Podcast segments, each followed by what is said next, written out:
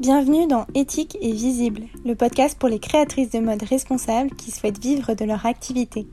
Je suis Charis, entrepreneuse passionnée par la mode, consultante Instagram et fondatrice de la Sustainable Academy, le programme en ligne qui aide les créatrices de mode engagées à se développer. Dans ce podcast, tu trouveras une bonne dose d'inspiration, de motivation et surtout beaucoup de conseils pour émerger sur Instagram, attirer des clients en continu et faire de ta marque de mode responsable un succès. Bonne écoute Hello et bienvenue dans ce nouvel épisode d'éthique et visible. Je suis ravie de te retrouver aujourd'hui pour répondre à une question bien précise. Doit-on en tant que créatrice de mode se montrer sur Instagram pour réussir? Pour être honnête, c'est une question qui peut avoir bien des réponses et des réponses qui varient énormément d'un communicant à l'autre, d'un coach à l'autre, d'un community manager à l'autre. Donc comme d'habitude, je vais te donner mon avis et te partager mon retour d'expérience. À toi d'en faire tes propres conclusions. Pour commencer, il faut avoir en tête euh, que les réseaux sociaux et en particulier Instagram ont bousculé le rapport marque-client traditionnel. Avant, la communication se faisait euh, dans un sens. La marque avait un message précis à faire passer et son audience le recevait. Donc l'audience avait finalement une position euh, très passive et il n'y avait pas vraiment d'interaction entre la marque et sa communauté.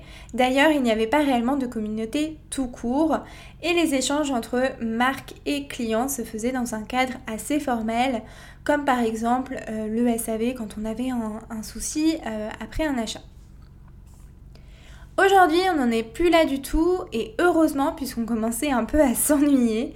Euh, l'audience d'une marque fait partie intégrante de son écosystème, de sa communication. Elle a vraiment son droit de regard sur les actions d'une marque et peut interagir en direct avec elle.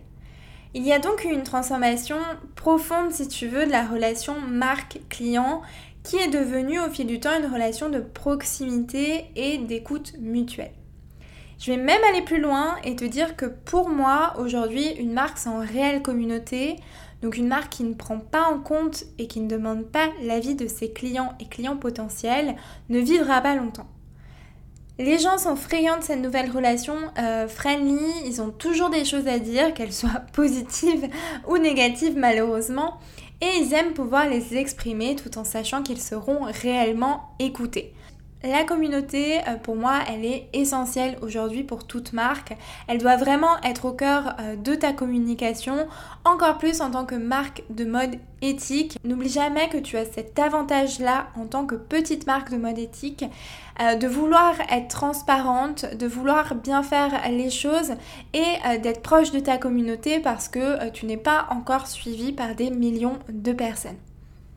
Et donc quand on est une marque de mode éthique, comme la tienne, euh, cette relation de proximité passe par plusieurs choses, comme le fait par exemple d'inclure ta communauté dans ton processus de création, euh, de demander constamment l'avis de ta communauté, donc par exemple en story quand tu utilises les stickers sondage ou questions.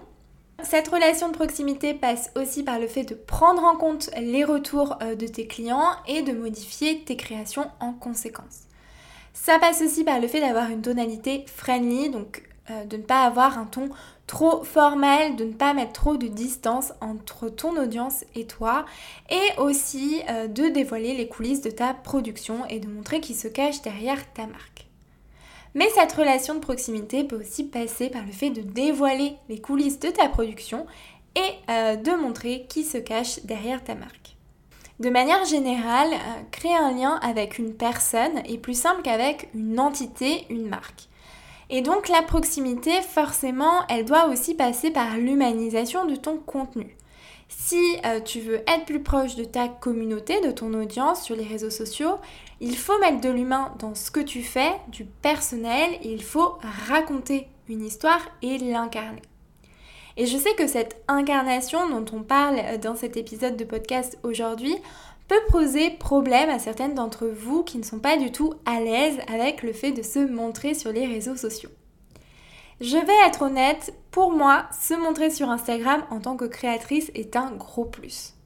Tu auras plus d'engagement plus facilement et tu arriveras plus rapidement à transformer ton audience en cliente.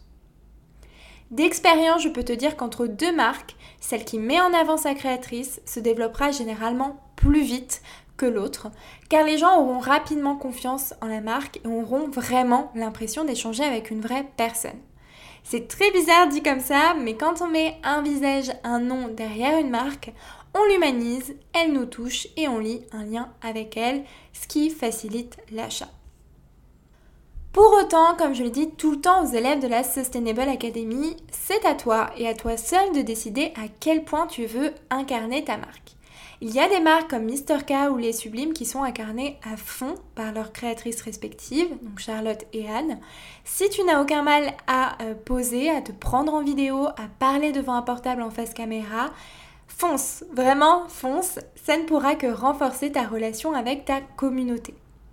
Si cela ne te dérange pas de passer une tête de temps en temps sur ton compte euh, pour faire le point, partager des news ou aborder un point en particulier, fais-le quand tu le sens.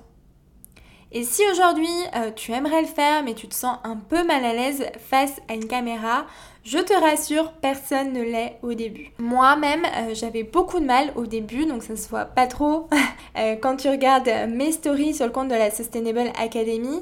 Mais au début, j'avais beaucoup de mal à faire des stories face caméra parce que j'étais obsédée par mes petites manies en fait. J'avais l'impression de bégayer tout le temps et je détestais me voir en vidéo. Et en fait, plus je le faisais, forcément au début je me suis forcée, hein, plus je me sentais à l'aise et moins j'avais de blocage. Et aujourd'hui, j'ai aucun souci à le faire, même si euh, parfois je suis pas forcément à l'aise ou euh, je trouve que je ressemble à rien. Et donc, euh, ça me vient plus naturellement. Donc, n'hésite pas à t'entraîner. le plus dur, c'est vraiment de sauter le pas. Mais une fois que tu l'as fait euh, deux, trois fois, tu verras, ce sera beaucoup plus facile et euh, beaucoup plus naturel, même si ça ne le sera jamais à 100%. Donc vraiment, personnellement, je ne peux que te recommander euh, de te montrer de temps en temps selon le degré d'incarnation que tu veux donner à ta marque. En tant que marque de mode éthique, ta cliente idéale doit passer par plusieurs étapes avant d'acheter. Déjà, elle doit te découvrir, mais ensuite, si elle veut passer à l'achat, euh, sauter le pas, il va falloir qu'elle crée une relation de confiance avec ta marque. Et je pense que tu seras d'accord avec moi si je te dis qu'on lit plus facilement euh, un lien de confiance avec une personne, une personne avec un visage, un nom euh, qu'on identifie, plutôt qu'avec une marque. Euh, même dans ce que tu dis, on croira plus facilement une personne qui nous le dit en face caméra qu'une personne euh, qui nous l'écrit. C'est comme ça, euh, c'est l'humain, et donc forcément, si tu peux amener plus rapidement ta cliente idéale du point A, la découverte de ta marque, au point B, l'achat d'une de tes pièces, en humanisant davantage ton compte et en te montrant, eh bien autant jouer le jeu à fond et le faire au moins de temps en temps. Néanmoins, ce n'est vraiment pas obligatoire. Vraiment, déjà, mets-toi en tête que rien n'est obligatoire sur Instagram et la base, c'est quand même d'être à l'aise avec sa communication. Euh, moi, un de mes buts avec la Sustainable Academy, euh, c'est que tu crées une communication qui te ressemble, une communication avec laquelle tu es à l'aise, euh, qui te fait plaisir. Donc ne te force pas à apparaître en story tous les jours si tu es mal à l'aise ou si c'est vraiment douloureux pour toi. Ok, l'entrepreneuriat, moi je le dis toujours, c'est sortir de sa zone de confort, mais pas au point d'en souffrir non plus. En plus, euh, dis-toi qu'il y a d'autres manières d'humaniser ton contenu. Si vraiment euh, tu essayes de te montrer en face caméra euh, ou de te montrer dans des reels ou même en photo, mais que c'est plus fort que toi, tu n'y arrives pas et et tu as une boule au ventre quand tu fais ça, eh bien, dis-toi qu'il y a d'autres manières d'humaniser ton contenu, comme le fait de raconter ton histoire ton passé, ton expérience, sans en parler donc de vive voix en face caméra, mais en l'écrivant, que ce soit dans tes légendes ou même tu peux faire des stories avec du texte. Tu peux aussi signer de temps en temps euh, tes messages privés par ton prénom. Donc ça permet euh, à ton audience de voir qu'il y a une personne derrière, même si euh, c'est logique, mais vraiment de s'imaginer qu'il y a une personne qui s'appelle euh, comme si.